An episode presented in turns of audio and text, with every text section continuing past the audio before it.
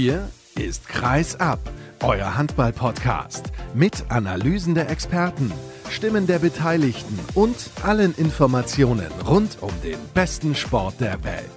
Mit eurem Gastgeber Sascha Staat.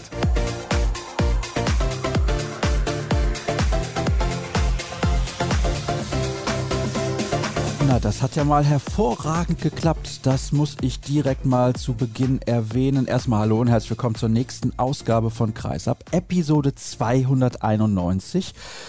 Letzte Woche habe ich Werbung gemacht. Ich habe gesagt, 2000 Follower benötigt der Kreisab-Account bei Instagram bis zum Jahresende. Vielleicht sogar bis zum Start der Frauen-WM.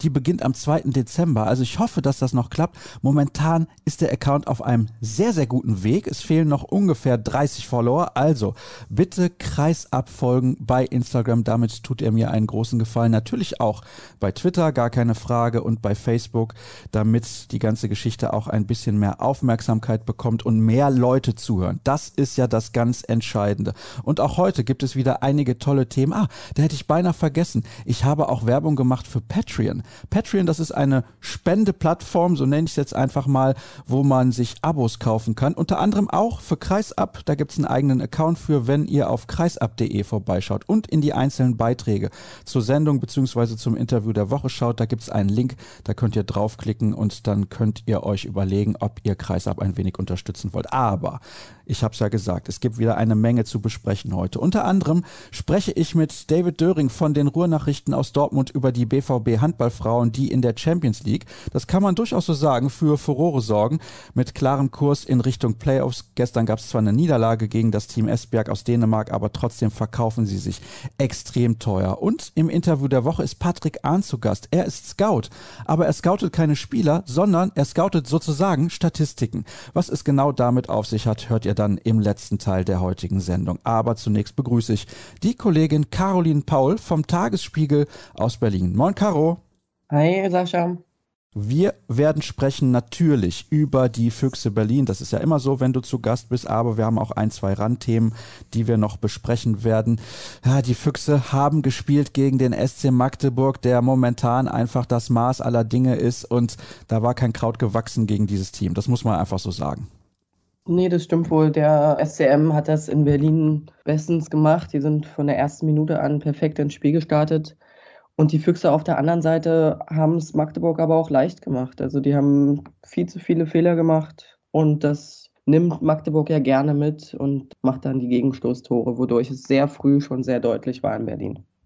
Ich muss offen zugeben, ich habe nicht das komplette Spiel sehen können, was sehr, sehr schade ist, denn der SCM spielt ja momentan einen unfassbar spektakulären Handball. Ich habe auch erst nach gut fünf Minuten eingeschaltet und da hatte ich direkt das Gefühl, der SCM wird dieses Spiel gewinnen. Wie war dein Gefühl in der Halle? Äh, ja, sehr ähnlich, muss ich sagen. Also du hast ja, wenn du nach der fünften Minute eingeschaltet hast, da stand es ja schon 2 zu 5. Da wurde es dann auch schon deutlich, weil die Füchse da, wie gesagt, schon viel zu viele Fehler gemacht haben. Und das war über das ganze Spiel eigentlich das Gefühl, dass man da mit dem SCM momentan nicht mithalten kann. Das sind deutliche Worte von dir. Ja, leider muss man das so sagen. Also es ist natürlich jetzt aufgefallen, erst die Niederlage gegen Flensburg und jetzt auch gegen Magdeburg, dass man in beiden Spielen Probleme hatte. Da merkt man, wie sehr der Verlust von Paul Drucks und vor allen Dingen auch von Fabian Wiede schmerzt. Dann ist ja kurz vorm Flensburg-Spiel auch noch Vira Mauers ausgefallen, sodass die Defensive dann sehr spontan nochmal zusätzlich geschwächt war. Und das merkt man eben dann schon. Das sind natürlich auch Leistungsträger. Ich erinnere mich an das Spiel im Pokal beim HSV, wo Paul Drucks dann am Ende noch das entscheidende Tor gemacht hat und auch an das Spiel zu Hause gegen den THW Kiel. Da haben sie einen Punkt geholt gegen die Zebras und da war Drucks in beiden Spielen, finde ich, der überragende Mann. Der fehlt jetzt halt schon enorm. Ja, das zum einen, weil, weil Paul Drucks jemand ist, der sich dann immer noch mal durchkämpft, der auch mittlerweile auch die Gelassenheit hat, das Spiel dann einfach an sich zu reißen. Und auf der anderen Seite ist es eben Fabian Wiede, wo man merkt, dass das Spiel jetzt nicht so flüssig läuft. Also gegen Flensburg zum Beispiel waren die Chancen ja auch da. Gegen Magdeburg war es dann noch extremer. Da hat man sich die Bälle gar nicht mehr richtig zuspielen können. Da kamen die Pässe nicht an. Da hat man sich verdribbelt. Das war einfach alles nicht die Mannschaft, die man so jetzt aus den letzten Wochen kannte, die mit ihrer Eingespieltheit überzeugt hat. Und da sieht man eben, wie schnell man dann doch irgendwie wieder zu so einer Unsicherheit kommt und dass eben Jakob Holm auf der Mitte, aber vor allen Dingen auch Maria Michalczyk das jetzt noch nicht so gut dann auffangen konnten, wie man sich das gewünscht hätte. War das nicht aber zu erwarten und damit will ich den Spielern in der zweiten Reihe gar nicht zu nahe treten, aber Akteure wie Drucks und Wiede, die sind halt auch seit Jahren bei den Füchsen etabliert und tragende Säulen. Das stimmt, wobei Jakob Holm ja in letzter Zeit einen sehr guten Job gemacht hat und der ist ja bei weitem nicht zweite Reihe. Von dem hätte man sich vielleicht ein bisschen mehr noch gewünscht. Bei Maria Michalczyk ist es ein bisschen schade. Er konnte nach der Verletzung von Fabian Wiede in Lemgo da sehr gut aufschließen, hat er eins seiner besten Spiele bisher gemacht. Daran konnte er jetzt aber nicht anknüpfen. Und da wünscht man sich natürlich auch langsam den Schritt, dass er den halt macht zu dem Spieler, den man sich da in Berlin wünscht.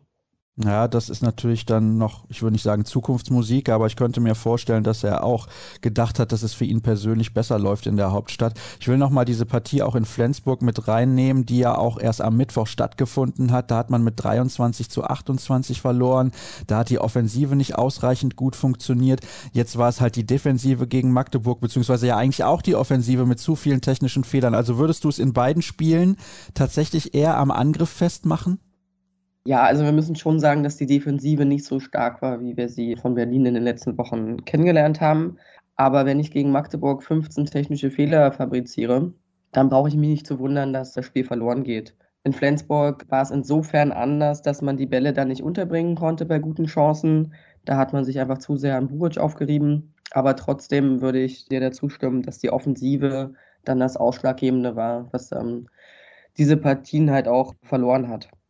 Ich habe mir jetzt gerade nochmal die Statistik rausgesucht, was die Torhüter angeht vom Spiel in Flensburg. Benjamin Buric 41,6 Prozent gehaltene Bälle, 15 Paraden. Milosavljev und Gens kommen zusammen nur auf sechs. Das ist natürlich ein riesiger Unterschied und dann erklärt sich auch, warum man diese Partie mit fünf Toren verloren hat. Also man hätte durchaus zwei Punkte aus Flensburg mitnehmen können. Ja, also die Torhüterleistung war gerade in Flensburg quasi non-existent. Da hat keiner der beiden sich ein bisschen hervortun können. Das ist auch was, wo man in Berlin, glaube ich, sieht, dass man an dieser Position vielleicht noch am ehesten arbeiten muss. Da wünscht man sich mehr Druck von Gens, auch auf Lea Milosavljev, der das vielleicht auch mal braucht, dass er nicht immer nur die klare Nummer eins ist. Da überlegt man sich ja momentan, wie es in der nächsten Saison weitergeht. Der Vertrag von Gens läuft ja aus. Mit Dea Milosavljev ist man jetzt in Verhandlungen, wie es denn weitergeht, ob man vorzeitig verlängern kann. Aber Stefan Kretschmer sagt eben auch, dass er bei Gens jetzt erstmal keine Eile hat und dass er eigentlich ganz gut in die Teamchemie passt. Und da wird man jetzt abwarten, was sich für andere Möglichkeiten ergeben. Ja, ich habe nämlich auch gehört, dass Pick Saget seine Fühler ausgestreckt haben soll nach Dejan Milosavljev. Was kannst du dazu sagen? Dazu kam die Antwort, dass es natürlich mehrere Begehrlichkeiten gerade bei den Spielern gibt. Nachvollziehbar, so wie die Berliner in letzter Zeit aufgetreten sind. Das ist aber nicht nur bei Dejan so. Das ist auch noch bei anderen Spielern so und deswegen ist man, wie gesagt, momentan dabei, mit Dejan Milasaviev, mit Lasse Andersson und Masenic vorzeitig jetzt Gespräche zu führen, um da eben, wenn möglich, die Verträge zu verlängern. Das sind auf jeden Fall wichtige Akteure für diese Mannschaft. Und ganz ehrlich, ich würde aktuell wahrscheinlich nicht die Füchse Berlin verlassen, wenn ich weiß, was da in der kommenden Saison so alles noch an Neuzugängen parat steht mit Max Dari und Matthias Gitzel, zwei absolut überragende Akteure. Wenn ich dir jetzt die Statistiken der Torhüter nenne vom Spiel gestern, Milosavljev 10 Paraden und Yannick Rehn und Mike Jensen zusammen 9, überrascht dich das? Nee, das war jetzt ein Spiel, wo die Torhüter immer mal wieder Akzente setzen konnten. In der ersten Halbzeit war es Dejan Milosavljev, der dann dafür gesorgt hat, dass die Füchse überhaupt noch weiter mithalten konnten. Da hat man ja aber trotzdem schon 19 Gegentore in der ersten Halbzeit kassiert. In der zweiten Halbzeit hat sich dann Gren ein bisschen mehr hervorgetan, dann wurde aber auch oft mit Jensen gewechselt, um dann ein bisschen neue Anforderungen für die Werfer zu stellen. Das war insofern eine durchschnittliche Torhüterleistung auf beiden Seiten, weil ich glaube, sie kommen beide nicht über 25 Prozent auf Magdeburger Seite. Bei deren weiß ich jetzt gar nicht, wie es sich in Prozenten widerspiegelt. Aber auf beiden Seiten ausbaufähig. Das kann man definitiv so formulieren. Was kaum ausbaufähig ist, also definitiv nicht ausbaufähig ist die aktuelle Bilanz des SC Magdeburg in dieser Saison. Alle Spiele gewonnen, muss man sich mal auf der Zunge zergehen lassen. In der Bundesliga dominieren sie fast jeden Kontrahenten. Klar, es gab auch knappe Siege, aber trotzdem die Art und Weise, wie der SCM spielt, ist sehr, sehr beeindruckend. Jetzt gab es einen Post bei Instagram von Philipp Weber, der hat geschrieben, Laune exzellent, 11 von 11, alles wunderbar. Klar, kann man sich auch vorstellen, dass er allerbeste Laune hat und hat allen einen guten Wochenstart gewünscht gewünscht. Aber er hat jetzt gestern in Berlin keine einzige Minute gespielt. Muss man sich mal vorstellen. Ja, es zeigt halt, wie gut die Teamchemie da ist, wie sehr die ganze Mannschaft da zusammensteht. Das sieht man, finde ich, auch jedes Mal, wenn die Magdeburger auf dem Feld stehen, mit welcher Spielfreude sie da am Start sind, wie sie die ganze Zeit kämpfen. Auch jetzt gegen Berlin, obwohl sie teilweise mit zehn Toren vorne waren, haben sie jetzt nicht so viele Gänge zurückgeschaltet, wie man ihnen das vielleicht schon vor zwei Jahren oder so dann mal zugetraut hätte. Und das, wie gesagt, ist einfach momentan ein sehr schöner Handball, geprägt auch von so ein paar Individualisten wie Oma Ingi Magnusson, die da einfach wahnsinnig gute Entscheidungen treffen. Und das sieht gut aus und ich glaube, Magdeburg ist auf einem guten Weg zu einer Meisterschaft, auch wenn es natürlich noch sehr früh ist, da so eine Rechnung abzuschließen. Aber ich finde, das macht momentan sehr viel Spaß. Ich hoffe, Bennett Wiegert hört nicht rein. Weil jetzt werde ich mal den Spielplan vorlesen bis zum Jahresende. Zu Hause gegen Nettelstedt, auswärts in Minden, zu Hause gegen Lemgo, auswärts in Hannover, auswärts beim Bergischen HC, zu Hause gegen Hamburg und am zweiten Weihnachtsfeiertag, auswärts bei der SG Flensburg-Handewitt. Mal ganz ehrlich, Caro, wie viele Spiele davon wird der SC Magdeburg verlieren? Ich glaube maximal eins. Ja, gut, also jetzt haben wir die Bundesliga alle in der letzten Zeit beobachtet und haben gesehen, dass man durchaus auch gegen vermeintlich kleinere Gegner verlieren kann. Diese Plinse trifft immer wirklich zu im Handball. So wie der SCM momentan spielt, traue ich ihnen zu, dass sie gar kein Spiel davon verlieren. Andererseits wissen wir alle nicht, was kommt. Spieler können sich verletzen. Wir haben es jetzt bei den Füchsen gesehen. Es kann auch so mal ein Knick kommen, dass irgendwas nicht gut läuft. Also die Hand dafür würde ich nicht ins Feuer legen. Aber wie gesagt, so wie der SCM gerade auftritt, auch mit dieser Selbstsicherheit, der jetzt durch die ganzen Siege kommt, ist da schon noch eine Menge zu erwarten in dieser Saison. Wenn man dann hinterher vielleicht bewertet, warum sie die Meisterschaft gewonnen haben, glaube ich übrigens, ein Knackpunktspiel am fünften Spieltag zu Hause gegen Leipzig haben sie hochgeführt zur Pause. Dann kam Leipzig nochmal richtig ran und das Spiel drohte in der Schlussphase komplett zu kippen. Der SCM hat mit zwei Toren gewonnen und dann kurz danach ein Sieg in Melsung, Flensburg geschlagen, in Kiel gewonnen und zweimal mit einem Tor gewonnen. Zu Hause gegen Erlangen und bei Frisch auf Göpping. Jetzt noch dieser Erfolg bei den Füchsen Berlin. Also ich glaube, der SC Magdeburg spielt momentan einfach in einer anderen Liga. Nicht unbedingt nur spielerisch, sondern auch was den mentalen Aspekt angeht. Und ich glaube, das ist der Grund dafür, warum sie momentan halt auch allen anderen ein klein wenig voraus sind. Wir haben noch zwei Themen, die ich ansprechen wollte. Einmal hast du eben ja erklärt, Drucks und Wiede nicht mit dabei, Viran Moros nicht mit dabei. Nils Lichtlein hat sich verletzt. Weiß man schon bei ihm, was es damit genau auf sich hat? Er wurde ja von den Mitspielern von der Platte getragen. Da hat man direkt wieder Angst. Ja, es sah nicht gut aus. Die Schreie waren auch sehr laut. Es war wieder so eine Szene, die man sehr, sehr ungern beim Handball sieht. Er ist umgeknickt, ohne gegnerische Einwirkung. Genau, das weiß ich jetzt noch nicht. Ich glaube, er wird jetzt gerade beim Arzt sein und da die Untersuchungen machen. Es hieß von offizieller Seite, dass es sich wahrscheinlich um eine Bänderverletzung handelt und dass er wohl jetzt für eine gewisse Zeit erstmal ausfallen wird. Viran Moros, was hat er und wie lange wird er fehlen? Bei Viran ist es eine Wadenblessur, ich glaube auch eine Muskelfaserverletzung und bei ihm rechnet man jetzt so von zwei bis drei Wochen, was jetzt gerade in der aktuellen Situation natürlich auch sehr ungelegen kommt. Also zum einen bei Nils Lichtlein, der ja der Ersatz für den auch verletzten Fabian Wiede ist. Und da hofft man jetzt bei Wiede natürlich auf eine Rückkehr. Und Moros hat in der Abwehr wahnsinnige Qualitäten, aber eben auch die Füchse mental wesentlich stärker gemacht. Und wenn man dann jetzt am Dienstag gegen Plotz spielt und am Sonntag ein Auswärtsspiel in Stuttgart hat, dann sind das schon wieder Personalien, die sehr wehtun. Zweimal also muss man sich ordentlich ins Zeug legen und gerade bei so vielen Verletzten, also viele sind es nicht, aber wichtige Spieler, ist es natürlich dann auch deutlich schwieriger, dieses Programm durchzuziehen. Drucks und Wiede, vielleicht kannst du auch zu den beiden noch was sagen. Drucks wurde ja nochmal operiert. Droht der eventuell sogar für die Europameisterschaft auszufallen? Ja, das glaube ich nicht. Also bei den Füchsen hofft man eigentlich bei jedem Spiel wieder, dass zumindest einer von beiden schon mal dabei wäre, wenn nicht sogar beide. Ich würde aber schon sagen, dass man Paul Druxer noch ein bisschen Zeit geben sollte. Nach einer Meniskus-OP muss man nicht gleich zwei Wochen später wieder auf dem Feld stehen. Und trotzdem denke ich, dass er zur Europameisterschaft wieder fit wird. Ist natürlich auch die Frage, wie er dann zur Mannschaft zurückkommt und wie die Mannschaft dann auch zu diesem Zeitpunkt so spielerisch drauf ist und wie er sich dann da einbringen kann.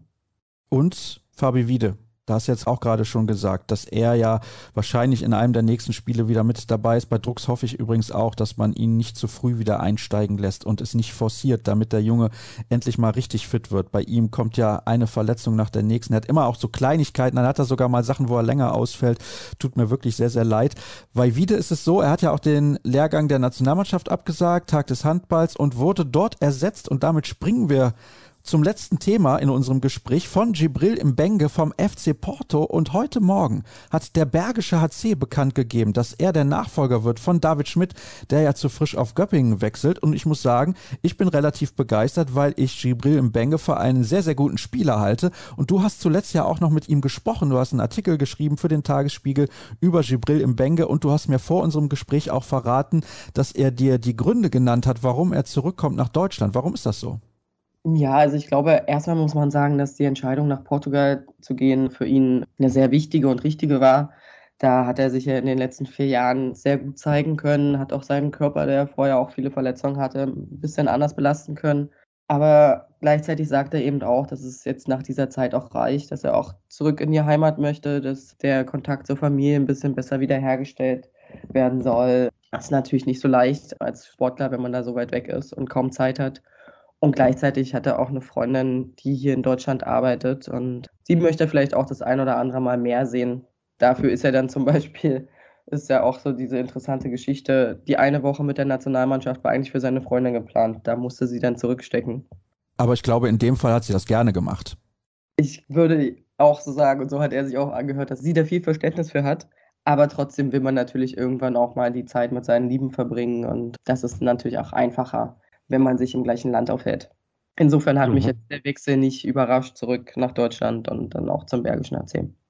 Insofern ist ja der BHC für ihn eigentlich der perfekte Club und natürlich auch umgekehrt. Der BHC bekommt einen Nationalspieler für einen anderen, der vielleicht sogar, glaube ich zumindest, ein höheres Niveau hat als der aktuelle Spieler im Kader. Noch dazu spielt er dann bei einem sehr soliden Erstligisten, auch da, glaube ich, geht es beim BHC ja mit dem Bau der neuen Halle und so weiter in die richtige Richtung. Man hat ein neues Trainingszentrum seit ungefähr einem Jahr und das sieht alles sehr, sehr gut aus. Vor allem hat er dort halt keine internationale Belastung. Also es ist ein sehr, sehr guter Schritt für ihn. So würde ich es zumindest einschätzen. Ja, also mit Sicherheit, wobei der Bergische HC ja auch weiter nach oben guckt und dann auch irgendwann international spielen will, würde ich mal behaupten. Aber es ist halt auch ein Club, so habe ich das Gefühl, der zu ihm passt, auch mit seiner körperlichen Spielweise. Aber trotzdem hat er auch bei der Nationalmannschaft gezeigt, dass er ein sehr gutes Entscheidungsverhalten an den Tag legen kann. Und wie gesagt, die Nähe zur Familie ist dann für ihn mit Sicherheit auch ausschlaggebend. Also ich glaube, das Paket passt da sehr gut zusammen ich finde es ja bemerkenswert, dass ein Verein wie der Bergische HC mittlerweile in der Lage ist, solch einen Spieler zu verpflichten. Aber da hat halt vielleicht im Moment auch alles zusammengepasst. Caro, vielen Dank für deine Einschätzung rund um das Spiel der Füchse gegen den SC Magdeburg, die Gesamtsituation in Berlin und natürlich auch noch zu diesem Wechsel, der kurzfristig vermeldet wurde, beziehungsweise wo wir Glück hatten, dass der heute Morgen schon vermeldet wurde. Das soll es gewesen sein mit diesem Teil der heutigen Ausgabe. Kurze Pause, gleich sind wir zurück.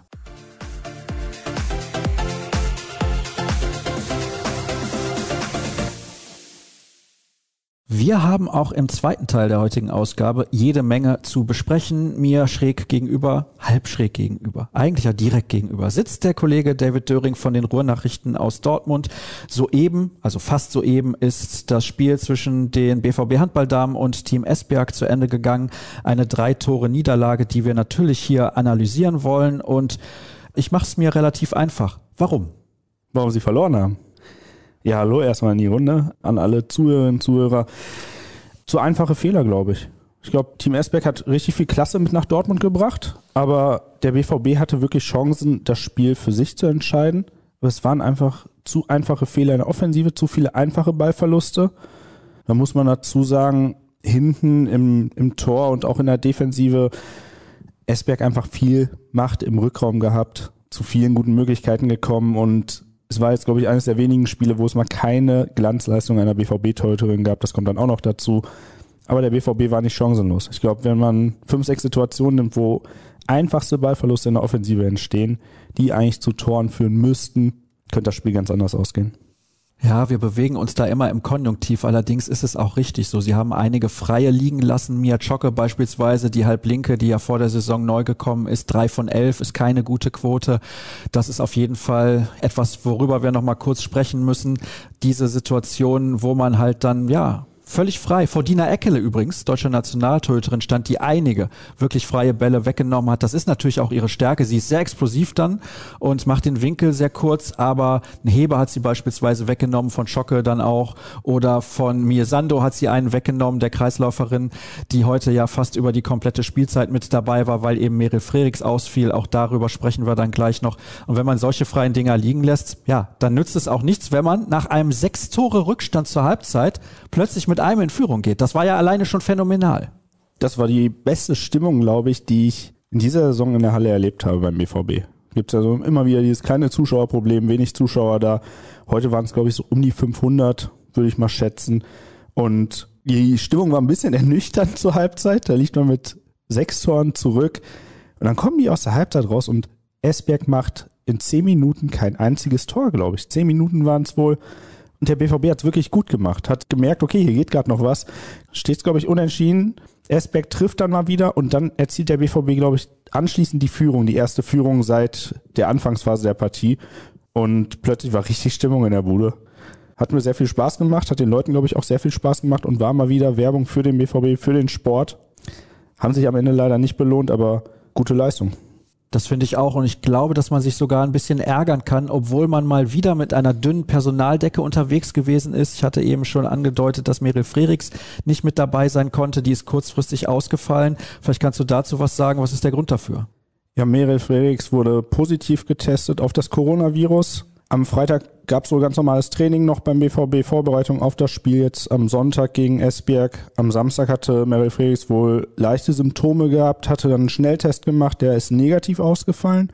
Am Sonntagmorgen gab es dann den nächsten Schnelltest, der ist positiv ausgefallen. Ja, deshalb war Meryl Frerichs nicht dabei, gerade auch weil sie Symptome hatte. In der Mannschaft sind alle durchgeimpft, was auch der Grund dafür war, dass das Team einfach spielen konnte und auch musste wohl weil das die Regeln wohl so hergeben. Und dem Rest des Teams ging es wohl gut. Deshalb konnten ja alle spielen, die noch fit waren, die übrig geblieben sind. An der Stelle auch gute Besserung an Meryl Frerichs, dass sie ja hoffentlich bald wieder auf der Platte steht, beziehungsweise für sie wäre der nächste Schritt, glaube ich, die Weltmeisterschaft. Und so kam es dazu, dass sie heute nicht dabei war.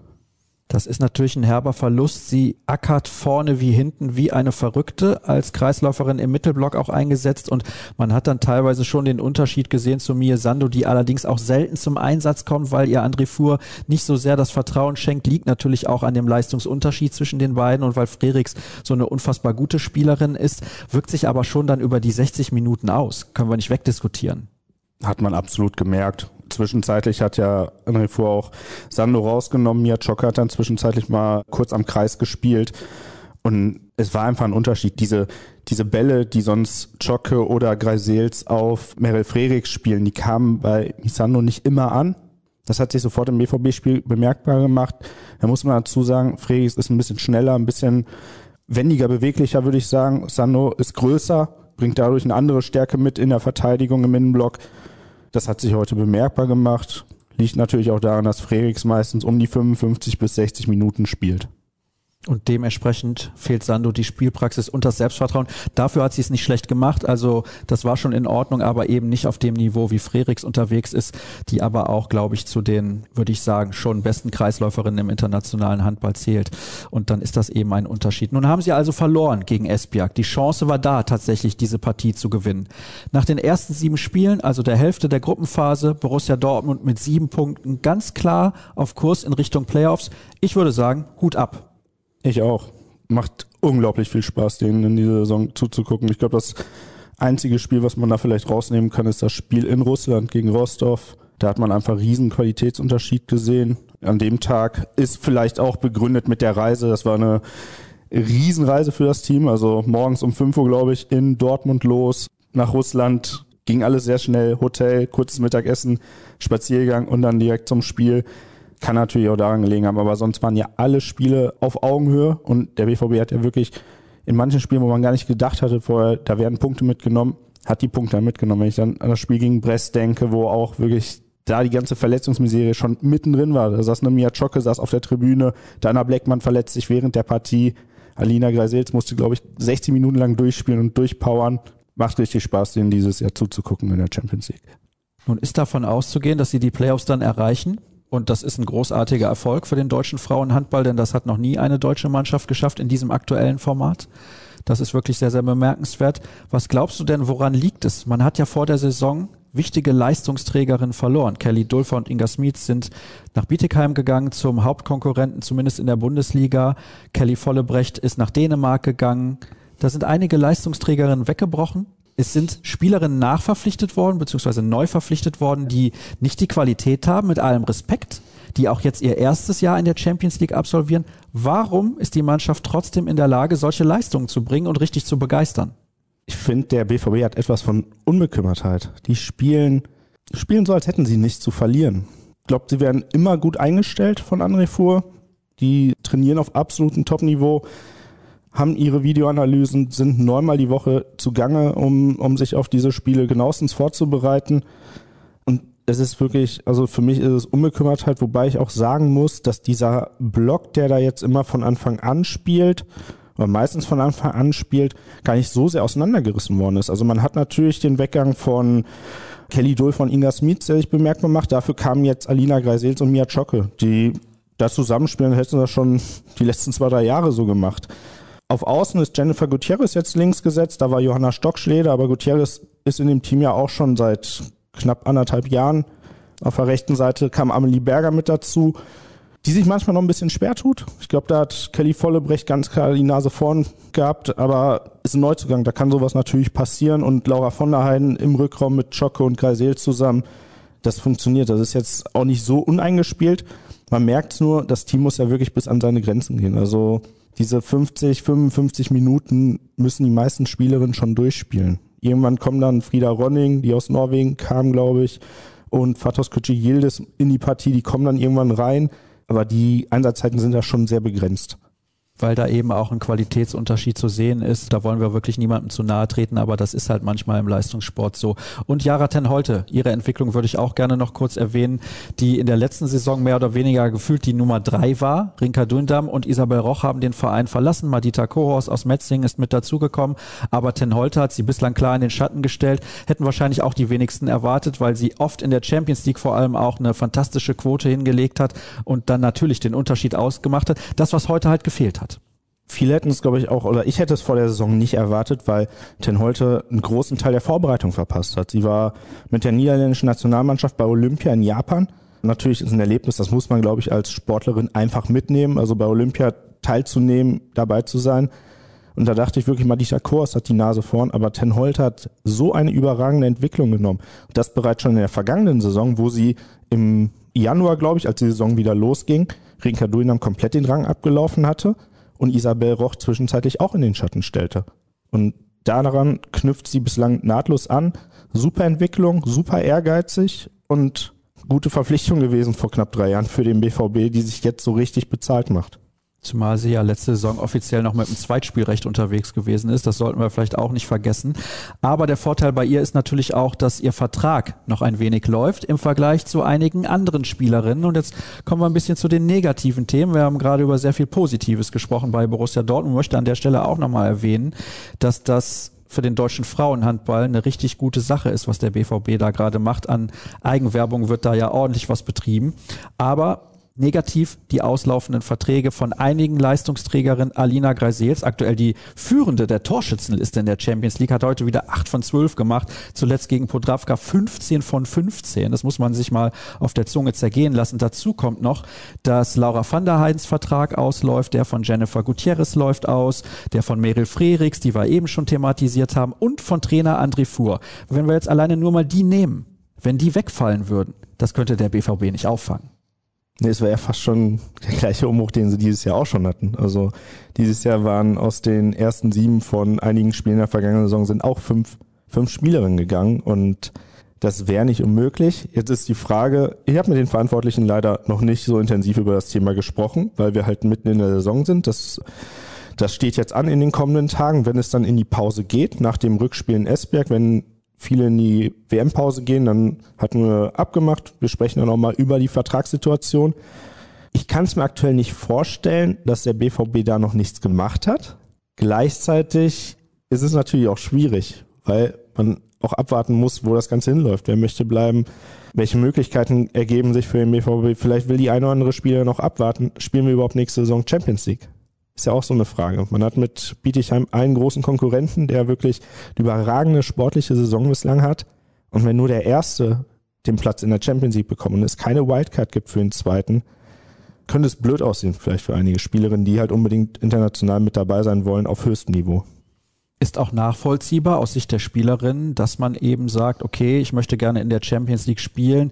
Ich würde fast behaupten, ein Jahr European League wäre in Ordnung, aber wenn es dann ein zweites Jahr werden würde, ist es schwierig. Und was wir nicht vergessen sollten, ganz, ganz wichtig, am kommenden Sonntag gibt es die Jahreshauptversammlung von Borussia Dortmund. Was ist dort die Schwierigkeit beziehungsweise das Problem?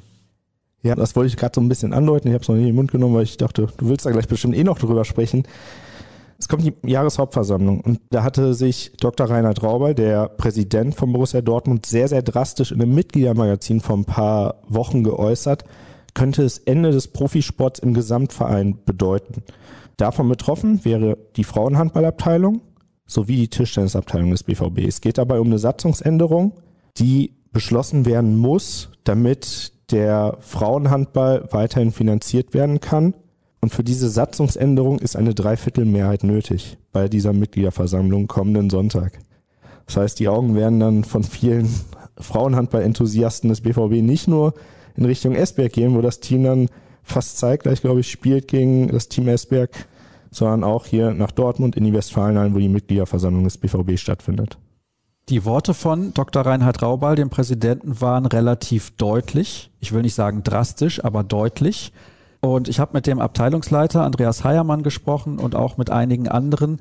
Die geben sich aber sehr optimistisch, dass das funktionieren wird. Wird das funktionieren? Was denkst du? Ich finde es sehr, sehr schwierig, das einzuschätzen. Ich glaube schon, weil man mit Dr. Reinhard Rauber als Präsidenten einen sehr, sehr großen Befürworter innerhalb des Vereins hat, der gleichzeitig auch die Fußballenthusiasten und die meisten Mitglieder oder fast alle Mitglieder sind wegen des Fußballs beim BVB Mitglied, der diese dann mitziehen könnte, der die wirklich dann auch begeistern kann und sagen kann, hey, stimmt dafür, ist wirklich Spitzensport, den wir hier betreiben, im Breitensport auch. Und das wichtigste Thema ist, was man, glaube ich, den Fans erklären muss und den Mitgliedern, es ändert sich nichts. Das heißt, man zahlt aktuell als Mitglied pro Jahr, sind, glaube ich, 60 Euro und die werden es auch weiterhin sein, nur für den Verein, für den Gesamtverein BVB, nicht für die KGAA, die Unternehmensform der Profis, der Profifußballer, ist es dann so, dass mehr von den Mitgliedsbeiträgen für die Frauenhandballerinnen und die Tischtennisabteilung verwendet werden können. Jetzt gehen wir mal positiverweise davon aus, das geht durch. Borussia Dortmund hat, glaube ich, so 150.000 Mitglieder die alle 60 Euro im Jahr zahlen. Rein theoretisch, es wird natürlich nie so sein, aber rein theoretisch könnten dann 50 Prozent dieser Mitgliedsbeiträge, also 150.000 mal 60 Euro im Jahr, könnten dafür benutzt werden, die Handballabteilung, die natürlich defizitär arbeitet, müssen wir auch nicht drum herum reden, zu unterstützen. Das wird nicht in so einem Umfang passieren, gar keine Frage, weil sonst könnte man nächstes Jahr den Champions League-Titel angreifen, aber so ist es nicht. Aber zumindest wäre das dann ja gesichert. Da muss sich auch niemand Sorgen machen und bei Borussia Dortmund bekommen die Spielerinnen immer pünktlich ihr Gehalt. Das ist auch ganz wichtig. Und es gibt in anderen Vereinen, auch in Deutschland, ganz andere Systeme. Bei Borussia Dortmund ist das alles gar kein Thema. Was glaubst du denn? Die Namen haben wir ja eben genannt. Der Trainer und ganz, ganz wichtige Schlüsselspielerinnen. Kann man die dann halten? Wenn das so durchgeht, wie es geplant ist? Es wäre auf jeden Fall eine Sicherheit. Es wäre eine große Sicherheit. Nicht, dass man dann sagt, irgendwie, wir haben jetzt unendlich viel Geld im Topf und können das dann rausholen für jede Spielerin und für den Trainer, sondern weil man gibt der Mannschaft ja Planungssicherheit für die kommenden Jahre. Ich glaube, viele haben diese Befürchtung vielleicht gehabt, dass der BVB jetzt schnell nach oben gekommen ist in den vergangenen Jahren und dann vielleicht auch schnell wieder unten ankommt warum auch immer, wenn so eine Abstimmung auf einmal nicht funktioniert. Und ich glaube, das möchte man unbedingt im Verein vermeiden, weshalb auch gerade Dr. Reinhard Trauber da vorne mit dabei ist und dafür wirbt, dass für diese Satzungsänderung abgestimmt werden soll. Was vielleicht eher ein Problem ist für die Mannschaft, für die Spielerinnen, die jetzt ihren Vertrag noch verlängern müssen und auch für den Trainer, das, was drumherum passiert. Ich glaube, wenn diese Satzungsänderung klappt, dann hat man Planungssicherheit. Aber das ganze organisatorische drumherum, hatte in den letzten Wochen so viele Themen um den BVB. Der Hausmeister hat den BVB zum Training nicht in die Halle gelassen. Für das Champions League Rückspiel gegen Rostov Don im Januar hat der BVB noch keine Halle und wird auch sehr wahrscheinlich nicht in Dortmund spielen. Alles Kleinigkeiten, alles Themen, die eigentlich unfassbar sind. Weil wir reden vom deutschen Meister, amtierenden deutschen Meister, der Champions League spielt. Das auf richtig hohem Niveau. Seit zwei Jahren, glaube ich, ich weiß gar nicht, wie viele Spiele es jetzt insgesamt auf nationaler Ebene waren, die nicht verloren worden sind. Die letzte Niederlage letztes Jahr im November gegen Buxtehude im Pokal aber drumherum, das Organisatorische, es wirkt nach außen nicht so professionell. Glaubst du denn, der Verein ist in der Lage, da die richtigen Weichen zu stellen? In der Lage sehe ich den Verein auf jeden Fall, weil das Geld da ist, die Möglichkeiten dazu da sind. Man sieht es ja aktuell, ich will eigentlich ungern die Frauenhandballabteilung oder den Frauenhandball, den der BVB betreibt, mit dem Frauenfußball jetzt vergleichen, der jetzt neu beim BVB ist seit diesem Sommer. Aber bei Frauenfußballerinnen sieht man ja aktuell, was möglich ist, auch marketingtechnisch. Also gefühlt sind da Welten zwischen, was von den Frauenfußballerinnen gezeigt wird, was von den Handballerinnen gezeigt wird. Und ich finde, der BVB hat da zig Möglichkeiten. Ich finde, da wird vielleicht in der Außendarstellung etwas zu wenig gemacht. Weil man ja auch einfach mal, das ist der amtierende deutsche Meister, man hätte die auch einfach mal ehren können, glaube ich, bei einem Heimspiel, bei einem Bundesliga-Heimspiel der Profifußballer, wenn da mal so 40, 50.000, die ja jetzt auch mal zu den Spielen wieder da waren, zu den Heimspielen, und dann hätte das ja auch mal ein bisschen mehr Aufmerksamkeit bekommen, das Ganze. Und dadurch hätte man vielleicht auch ein paar Zuschauer mehr vielleicht mal in die Halle gelockt, die vielleicht gar nicht mitbekommen haben, dass es da eine Frauenhandballabteilung gibt. Wie beenden wir denn dieses Gespräch jetzt? Mit einer positiven oder mit einer negativen Einordnung? Auf jeden Fall positiv weil das, was der BVB sportlich bislang in diesem ersten Saisondrittel gezeigt hat, national verlustpunktfrei mit Bietigheim wird da vorne wegmarschiert in der Liga. Selbst die knappen Spiele, wo man denkt, irgendwie es ist knapp, irgendwie ab Minute 50, Minute 55 merkt man halt einfach doch nochmal den Leistungsunterschied. Da bringt der BVB die Qualität mit, die Fitness mit und gewinnt diese Spiele, die dann wirklich sehr knapp scheinen für, für die erste Dreiviertelstunde. Champions League läuft auch sehr, sehr gut, verkauft sich der BVB sehr, sehr teuer, auch gegen wirkliche Top-Teams, die in den vergangenen Jahren wirklich bewiesen haben, warum sie zu den Favoriten zählen, um den Einzug ins Final Four. Außendarstellung ist so eine Sache, was vielleicht auch daran liegt, dass dem BVB da die Halle fehlt. Es ist einfach keine, keine gute Sache, dass der BVB da in der Sporthalle Wellinghofen ist. Wenn man die, glaube ich, vergleicht mit anderen Hallen ganz, ganz Europa, vielleicht auch sogar in Deutschland, das wirkt halt nach außen nicht so dolle. Ich würde aber eher sagen, das sportlich überwiegt dieses Jahr ganz klar. Und der BVB hat einfach im Hintergrund daran zu arbeiten, dass das weiter so läuft und das kriegt man hin, indem man an den Hintergrundstrukturen vielleicht auch etwas arbeitet. Ich bin da zuversichtlich, dass das den Verantwortlichen gelingen wird. Jetzt warten wir dann aus schwarz-gelber Sicht erstmal ab, was am kommenden Sonntag passiert bei der Jahreshauptversammlung des Gesamtvereins. Und wenn da entsprechend abgestimmt wird, glaube ich schon, dass man die entscheidenden Leistungsträgerinnen halten kann und auch André Fuhr. Und um das nochmal zu erwähnen, es waren zwei Niederlagen in der Liga in den letzten zwei Spielzeiten, beziehungsweise falsch, zwei Niederlagen in den nationalen Wettbewerben in den letzten zwei Jahren. So ist es korrekt. Eine in der Liga beim TuS Metzing und eine im DHB-Pokal beim Buxtehuder SV. Also zwei Spiele hat man verloren seit zweieinhalb Jahren in Deutschland. Das muss man sich mal auf der Zunge zergehen lassen. David, vielen Dank für deine Einschätzung. Gleich gibt's noch das Interview der Woche und das solltet ihr euch definitiv nicht entgehen lassen.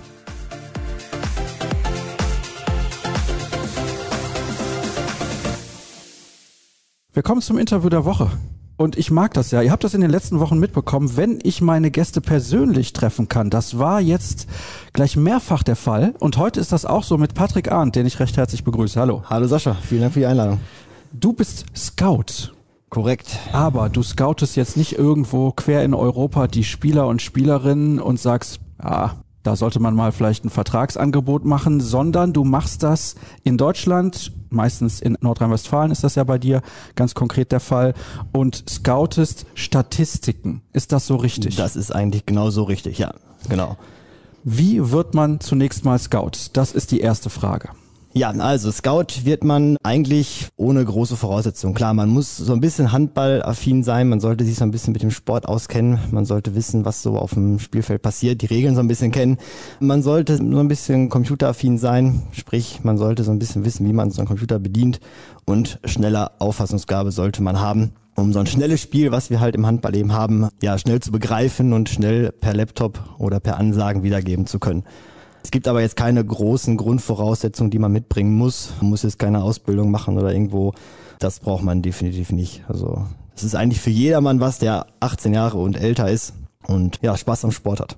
Du bist wie alt? 32. Warum machst du das eigentlich mit 32 dann noch? Ist das nicht eher was für die jüngere Garde? Nein, ja, tatsächlich, das Alter ist da nicht ganz so relevant. Wir haben Scouts dabei, die sind wirklich gerade 18. Wir haben aber auch Scouts dabei, die schon deutlich älter sind, auch deutlich älter als ich sind das ist uns persönlich auch gar nicht so wichtig, wie alt jemand ist. Wenn jemand Spaß daran hat, wenn jemand was für einen Verein tun will, wenn jemand was für die Liga tun möchte, ist er bei uns immer herzlich willkommen. Und wir sind auch immer froh, wenn wir neue Leute finden können. Also wir haben bei uns eben die Regel, dass jeder Verein eigene Scouts haben muss, damit eben jedes Spiel in der Liga abgedeckt sein kann. Haben aber auch einen Pool von Scouts, die eben nicht direkt einem Verein zugeordnet sind, die aber dann als, ja, ich nenne es mal Springer einsatzbereit sind, wenn jetzt irgendwo bei einem Verein jemand fehlt, dass man sagen kann, hey, Scout XY, hast du Bock, hast du Zeit, dann kannst du heute gerne für mich da und dahin fahren. So wie ich das mitbekommen habe, springst du ziemlich oft, aber mehr oder weniger bist du trotzdem fest bei ganz vielen Vereinen. Ist das richtig? Ja, mein Heimatverein ist der ASV Westfalen. Ich komme aus Hamm. Das ist seit vielen, vielen Jahren mein Heimatverein. Ich arbeite seit jetzt inzwischen, das ist meine neunte Spielzeit, die ich beim ASV Westfalen mehrere Tätigkeiten immer wieder in der Zeit gehabt habe. Aber hauptsächlich als Scout und bin auch über den ASV Hamm-Westfalen seinerzeit von der HBL angesprochen worden, ob ich mir vorstellen könnte, dieses Scouting-Projekt mit aufzubauen und mit zu begleiten und habe dann im Laufe der Zeit, wo wir dann angefangen haben mit der HBF da so zusammenzuarbeiten, den BVB noch dazu bekommen als Heimatverein, wo ich sehr glücklich drüber bin und habe aber dann halt zusätzlich noch sehr, sehr viele andere Vereine in der ersten, zweiten Männer- und Frauen-Bundesliga, die ich betreuen darf. Und mir persönlich ist immer sehr wichtig, dass ich den persönlichen Kontakt zu den Vereinen, zu den Scouts habe und deswegen bin ich halt auch viel unterwegs, ja. Wie viele Spiele pro Woche scoutest du? Und es hört sich so an, als würdest du so viele Spiele scouten wie fast niemand sonst? Ja, also von den normal, normalen Anführungsstrichen Scouts, klar, die haben ihren Heimatverein oder sind halt im Pool und sind dann entsprechend ja alle zwei Wochen im Einsatz, wenn deren Verein irgendwo ein Spiel hat. Bei mir ist es ein bisschen anders, das ist richtig, dadurch, dass ich den ASV habe, dadurch, dass ich den BVB habe, habe ich schon mal mindestens einmal die Woche irgendwo ein Spiel.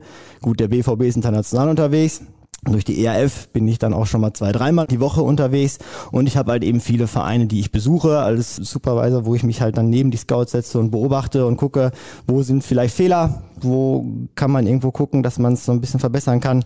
Gerade bei den neueren Scouts ist das wichtig, dass sie so ein bisschen die Sicherheit bekommen und entsprechend kannst du so im Schnitt sagen, dass ich zwei bis drei Spiele die Woche sehe. Das ist so der Schnitt. Das ist ordentlich. Da kommen ja in der Saison dann locker mal 100 Spiele zustande. Ja, das kommt hin, ja. Es gibt Zeiten, wo es mehr ist, es gibt Zeiten, wo es ein bisschen weniger ist. Gerade so zu Beginn der Saison ist es mal ein bisschen mehr.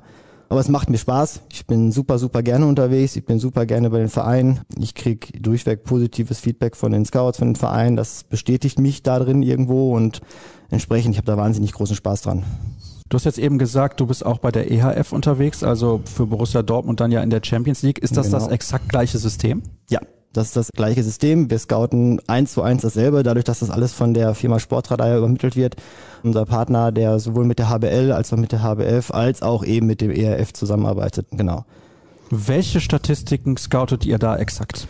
Ja, wir machen eigentlich die, die wichtigsten Events. Das heißt, wir fangen bei Toren an. Wir haben alles, was mit Strafen, also gelbe Karte, zwei Minuten Strafen angeht. Wir scouten sieben Meter, wir scouten technische Fehler, technische Regelfehler, Steals. Da wird auch alles immer einzeln unterschieden tatsächlich drin. Wir scouten aber auch Blöcke. Also man kann unterm Strich sagen, alles, was auf der Platte passiert, wird irgendwo von uns erfasst. Also jetzt nicht jedes Foul natürlich, gar keine Frage. Wir scouten auch nicht die jeweiligen Wechsel. Wenn jetzt der Spieler Nummer 13 runtergeht und dafür 15 drauf geht, da würden wir beim Handball aus dem Scouten gar nicht rauskommen. Das machen wir nicht. Aber so alles an Events, wirklich, was auf der Platte passiert, wird von uns erfasst. Ja. Das sind viele Events. Das sind wirklich viele Events, ja. das stimmt. Deswegen das sitzen wir auch immer zu zweit da. Alleine könntest du es gar nicht umsetzen. Du hast immer einen Kollegen, der sitzt am Laptop, der die Eingaben eben eingibt und oder beziehungsweise in die Software eben eingibt.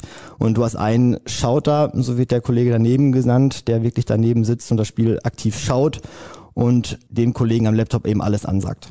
Das heißt, der Schauter sieht auch das Spiel und der andere eigentlich nicht? Mm, ja, nicht so viel. Also in ruhigen Phasen, wo ganz normale Spielzüge aufgebaut werden und so, siehst du schon was vom Spiel, aber man kann unterm Strich sagen, dass du vielleicht 40 Prozent des Spiels aktiv wahrnimmst. Wobei du als Scouter, das kann ich jetzt nach den Jahren wirklich aktiv sagen und das sagen auch mir viele Scouts, die schon länger dabei sind, du so ein Handballspiel gar nicht mehr normal gucken kannst. Also du kannst nicht mehr wie, als wenn du auf der Tribüne sitzt, irgendwo so ein Spiel als Fan gucken, das kriegst du nicht mehr hin, weil du einfach immer diese statistische Gedanken im Hinterkopf hast. Also du kriegst zwar was vom Spiel mit, aber ich könnte dir nach so einem Spiel jetzt nicht sagen, wer war jetzt die beste Spielerin, der beste Spieler, welche Aktion war toll oder sowas. Das kriegst du als Scout nicht mehr mit.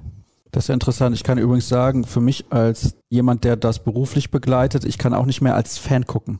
Ich sondern ich nehme das Spiel immer nach taktischen Gesichtspunkten wahr, wer spielt gut, wer spielt schlecht und so weiter und so fort. Welche Auswirkungen hat das vielleicht auch auf die weiteren Saisonverläufe, je nachdem, in welchem Wettbewerb das auch stattfindet. Das ist alles sehr, sehr spannend und interessant und für mich stellt sich ja dann auch die Frage, wo wird das zu sehen sein, dann dieses Ergebnis des Scoutings? Es gibt zum Beispiel den Live-Ticker. Sind eure Statistiken auch wichtig für die Live-Ticker? Selbstverständlich. Wir sind ausschließlich die Datenlieferanten für Live-Ticker. Wir machen die Daten genauso aber auch für, für Wettmärkte. Klar, die gehören heutzutage einfach dazu. Wir liefern unsere Daten ans TV, ob es jetzt Sky ist, ob es ARD, ZDF in ausgewählten Spielen ist. Wir haben die Saisonstatistik, die man bei der HBL auf der Seite sieht, wir geben viele Daten ab an diese ganzen Facebook, Instagram-Statistiken, die mit unseren Daten arbeiten. Das, ist das ganze Indexprozess, was bei der HBL jetzt neu ins Leben gerufen ist, da kommen die Daten auch unter anderem von uns. Es gibt eigentlich, kann man es immer so unterm Strich sagen, kaum jemanden, der ohne unsere Daten irgendwo was, was vom Handball mitkriegen würde. Also wir geben mal als bestes Beispiel die Menschen, die jetzt nicht in die Halle kommen können. Beste Vorzeigebeispiel war die Corona-Saison, wo einfach keiner rein durfte. Da waren wir diejenigen, unsere Scouts, die in den Hallen gesessen haben, die den Menschen zu Hause die Daten geliefert haben. Ohne uns hätten diese Menschen zu Hause nicht wirklich was vom Geschehen in der Halle mitbekommen. Das ist tatsächlich so. Und ich finde es ja sowieso sehr interessant, das betone ich hier immer wieder im Podcast, dass ich großer Fan von Statistiken bin, weil sie einen großen Ausschluss darüber geben, wie so ein Spiel gelaufen ist. Fokus ist, glaube ich, für euch ein ganz, ganz wichtiges Stichwort, wenn jemand nicht gut fokussiert sein kann. Und leicht ablenkbar, dann sollte er diesen Job nicht machen. Das ist tatsächlich richtig. Also ich bin da immer so ein Fan von ganz oft mit meinen Scouts über diese Thematiken zu sprechen, weil ich kenne das selber, ich sehe das in den Videos immer wieder, wenn ich diese Spiele nach dem Spiel diese Abgleiche mache, sprich so ein bisschen gucken, haben die Scouts jetzt die richtigen Eingaben gemacht, wenn es unterschiedliche Torschützen waren, dass man so ein bisschen gucken kann, wer hat recht gehabt und wenn ich dann in den Videos immer wieder gucke und dann so sehe, dass diese, diese Mobilfunkgeräte immer wieder in der Hand sind und das im Zusammenhang dann steht, dann schreibe ich auch oder rufe die Scouts dann auch immer ganz gerne mal einmal an und sage, hey, Ablenkung während des Spiels, da haben wir einfach schlichtweg keine Zeit zu. Ich sehe das bei mir selber, ich scoute sehr viel, ich glaube, ich bin relativ erfahren, kann ich behaupten, aber trotz alledem kann auch ich es mir nicht erlauben, mein Handy währenddessen in der Hand zu haben. Diese halbe Stunde, beziehungsweise zweimal halbe Stunde, sollte man eigentlich das Handy dann mal Möglichkeit weglassen und ich bin auch mal froh, wenn man jetzt nicht unbedingt so ganz präsent mitten in der Halle sitzt, wo um dich herum ganz viele Menschen sind, die dich ablenken. Ich sehe das in Dortmund, Wellinghofen immer, wenn die Halle voll ist, dann hast du immer Menschen hinter dir sitzen, die dich ansprechen. Was machen sie da? Was ist das? Und wofür machen sie das? Ich finde das immer spannend. Ich antworte den Menschen auch immer gerne, aber nach Möglichkeit, wenn die Zeit abgelaufen ist. Fokus ist tatsächlich das richtige Wort dafür, genau. Deswegen ist das ja auch fehleranfällig. Denn ich kann mir vorstellen, dass ihr selten aus einem Spiel rausgeht, ohne euch zu nahe treten zu wollen. Und 100 Prozent der Statistiken sind korrekt. Da geht es beispielsweise auch darum, welcher Spieler hat vielleicht gerade geworfen. Hat man mal kurz weggeguckt, und dann sieht man gar nicht, ja, welcher Spieler hat denn da jetzt überhaupt geworfen. Manchmal muss man vielleicht auch hören, was der Hallensprecher sagt, damit man das weiß. Man muss alles ja auch sehr schnell richtig zuordnen können. Vielleicht hat man einfach mal kurz falsch geklickt, auch das kann passieren. Aber was würdest du sagen? Wie hoch ist denn da die Fehlerquote? Liegen wir da im einstelligen Prozentbereich? Wahrscheinlich schon. Ja, also ich glaube, es hängt so ein bisschen natürlich davon ab, wie erfahren ist man als Scout. Das ist gar keine Frage. Und was man natürlich auch immer sagen muss, was scoutet man jetzt gerade für ein Spiel? Bist du gerade irgendwo in der ersten Liga der Männer unterwegs? Oder ohne es jetzt negativ beurteilen zu wollen, oder scoutest du jetzt ein, sagen wir mal, ein ruhigeres Spiel der Frauenbundesliga? Also da gibt es tatsächlich große Unterschiede. Das ist einfach so. Ich scoute eigentlich durch alle vier Ligen durch, sowohl erste, zweite Männer als auch erste, zweite Frauen und da gibt es wirklich ganz, ganz, ganz große Unterschiede. Also du hast einmal, die Erfahrung ist dabei, ein ganz großer Faktor. Das Spiel an sich ist immer ein großer Faktor, aber selbstverständlich. Wir reden hier über Handball. Handball ist eines der schnellsten Sportarten, die es gibt. Und natürlich kannst du da nicht immer 100 Prozent alles korrekt haben. Das, das ist nahezu unmöglich. Wie hoch da der Quotient ist, der Fehlerquotient ist, ist schwer zu sagen. Ich glaube schon, dass du Spiele hast, wo du wirklich im einstelligen Prozentbereich bist. Es gibt aber auch mit Sicherheit ein Spiel, wo du mal niedrigen zweistelligen Bereich hast, wo jetzt irgendwo Unterschiede sind. Da muss man natürlich immer gucken, über was reden wir hier. Reden wir hier über Torschützen, die falsch sind? Redet man darüber, dass man irgendwelche Strafen vergessen hat? Das sind natürlich Fehler, die jetzt schon ein bisschen mehr ins Gewicht fallen, wo man schon auch hingeht und die Statistiken entsprechend nach dem Spiel abgleicht und ändert und sagt, okay, wir möchten ja eine 100% genaue Saisonstatistik haben, also ändern wir das jetzt. Oder reden wir davon, dass man jetzt, sagen wir mal, beim, beim Block irgendwo jetzt den Werfer vielleicht vertauscht hat, weil man es nicht genau gesehen hat. Oder derjenige geblockt hat. Man hat jetzt einen Block da stehen mit drei Spielern und nimmt jetzt den in der Mitte, obwohl es der linke war. Das sind jetzt Sachen, wenn man sieht, sollte man es natürlich richtig eingeben, aber das kannst du halt auch nicht immer 100% genau sehen. Es ist definitiv ja auch eine Frage, die wir zuletzt in anderen Bereichen diskutiert haben dass der Nachwuchs fehlt. Wir haben nicht mehr so viele Handballer in Deutschland. Wir haben große Probleme, was die Schiedsrichter angeht. Wie ist das im Scouting? Unterschiedlich tatsächlich. Also wir haben Vereine, die können sich, ich nenne es jetzt mal, kaum retten vor Leuten. Da ist das Problem sehr, sehr niedrig. Die haben genug Leute, die es machen wollen würden. Es gibt aber auch viele Vereine, da ist es genau andersrum. Also da gibt es teilweise tatsächlich heute noch keine eigenen oder nur wenig eigene Scouts, wo also wirklich bei jedem Spieltag geguckt werden muss, dass man eben aus dem besagten Pool herausschöpfen muss und sagen muss, hey, hast du heute Lust, da und da hinzufahren, da brauchen wir jemanden. Das ist tatsächlich wirklich unterschiedlich. Du hast natürlich auch die Situation, dass du nicht einfach sagen kannst, so, ich melde mich jetzt freiwillig, ich möchte jetzt Scout werden und beim nächsten Spiel sitzt du da.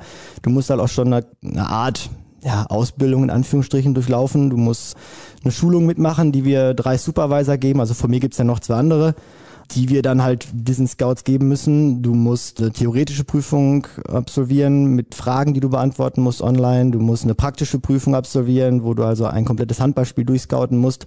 Nach Möglichkeit natürlich fehlerfrei. Es kann da immer mal sein, dass man auch nochmal ein zweites machen muss, um überhaupt diesen, diesen Titel in Anführungsstrichen Scout tragen zu dürfen.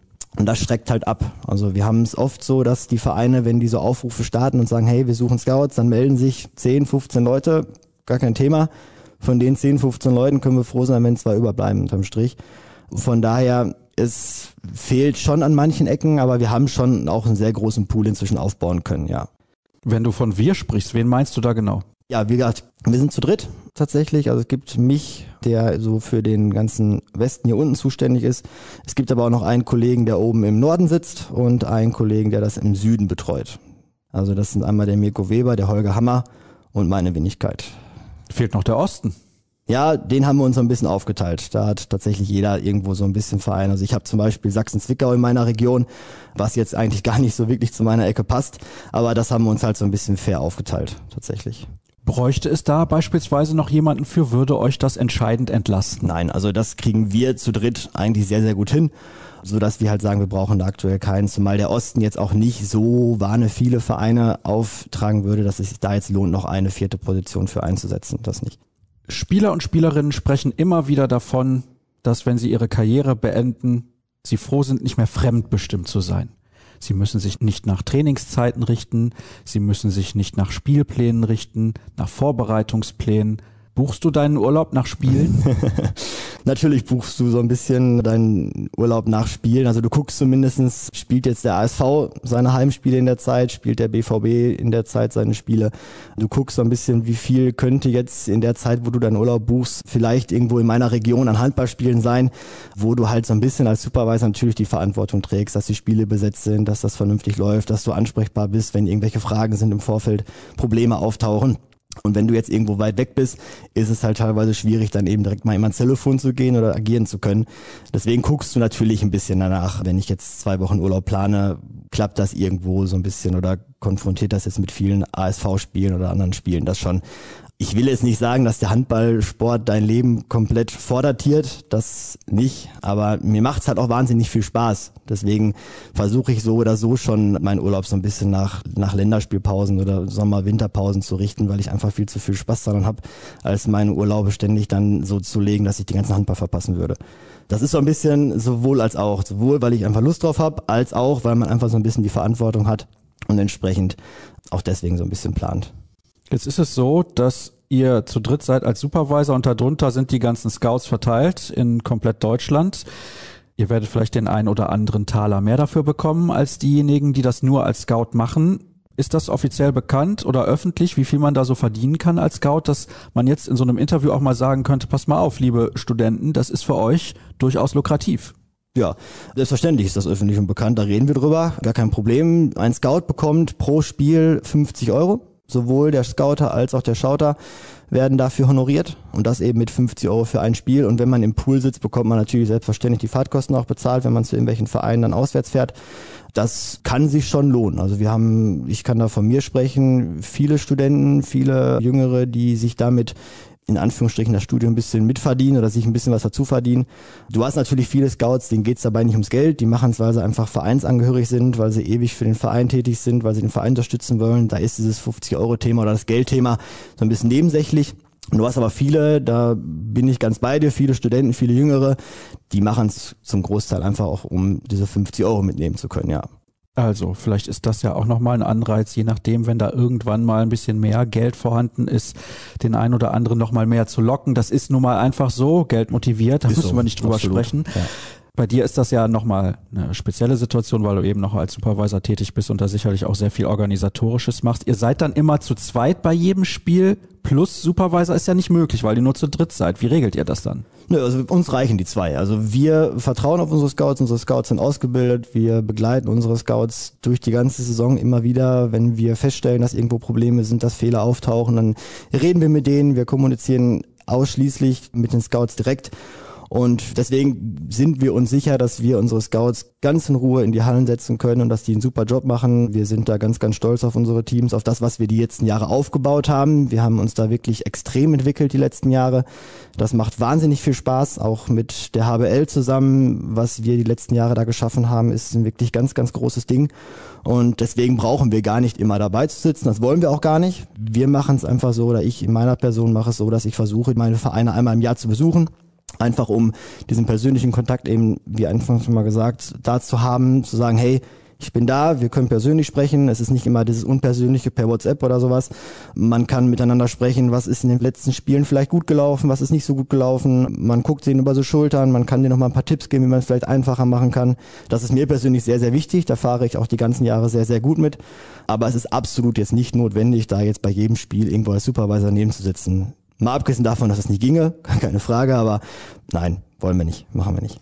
Drei Fragen habe ich noch und zwar eine, was den zeitlichen Faktor betrifft. Wie früh vor dem Spiel muss man in der Halle sein und wann ist die Arbeit beendet?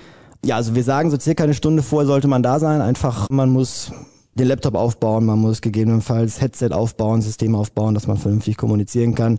Man muss gucken, dass das Internet stabil ist, dass man seinen Platz eingerichtet hat und so weiter. Deswegen sagen wir eine Stunde vorher bitte da sein. Wir haben dann mit Sportradar die Vorgabe, dass wir so circa 45 Minuten vor Anwurf den Kollegen in dem Chat, also wir haben immer einen Chat-Supervisor, der mit dem Scout in der Halle kommuniziert. Die sitzen in Schweiz, in St. Gallen, in der Zentrale von Sportradar, die halt eben aktiv unterstützen können, wenn irgendwelche Probleme mit der Software sind, Fragen sind, die das Bindeglied zwischen den Tickern, Wettmärkten, also den Kunden im Prinzip und den Scouts bildet.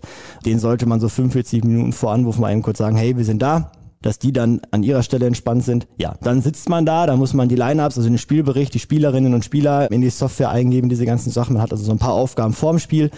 Dann selbstverständlich die Hauptaufgabe im Spiel und nach dem Spiel ist man eigentlich relativ schnell fertig. Man spricht noch einmal kurz mit dem Chat-Supervisor, schickt ihnen das Endergebnis, dass die das abgleichen können, dass die Ticker, dass sie überall das richtige Endergebnis stehen haben.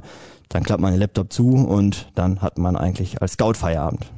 Das war die drittletzte Frage. Jetzt kommt die vorletzte Frage und zwar folgende. Du hast jetzt eben gesagt, du bist sehr stolz auf dein Team. Die Leute sind anscheinend auch sehr zuverlässig. Kann aber auch immer mal passieren, dass jemand kurzfristig ausfällt. Was macht er denn dann? Ja, dann ist es meine Aufgabe, hinzugehen, jemanden zu organisieren. Dafür haben wir den Pool, dafür haben wir die Scouts aus den Vereinen. Da ist mein ganz großer Vorteil, dass bei mir ja alles relativ eng ist. Also jeder, der die Ligakarte kennt, sei es von den Männern als auch von den Frauen, sieht, dass es sehr eng beieinander ist. Also wenn ich jetzt, ich komme aus Hamm, wenn ich jetzt gucke, um meine Vereine zu erreichen, ich bin selten länger als anderthalb Stunden unterwegs und ich bin bei fast allen meiner Vereine. Das ist halt in meiner Region sehr, sehr großer Luxus. Das haben meine beiden Kollegen im Norden und im Süden nicht so tatsächlich. Dann ist es meine Aufgabe hinzugehen, zu telefonieren Scout XY, hast du Lust, hast du Zeit? Nee, okay, nächsten anrufen. Bis du halt jemanden findest, der fährt. Oder im Zweifel, letzte Instanz bin dann selber ich. Wenn ich dann sage, okay, hey, ich habe jetzt heute auch nichts vor, komm, dann, wenn ich jetzt wirklich aktiv keinen finde, dann setze ich mich ins Auto und fahre zum Verein. Voraussetzung ist, dass am Spieltag wirklich zwei Leute in der Halle sitzen und dieses Spiel scouten.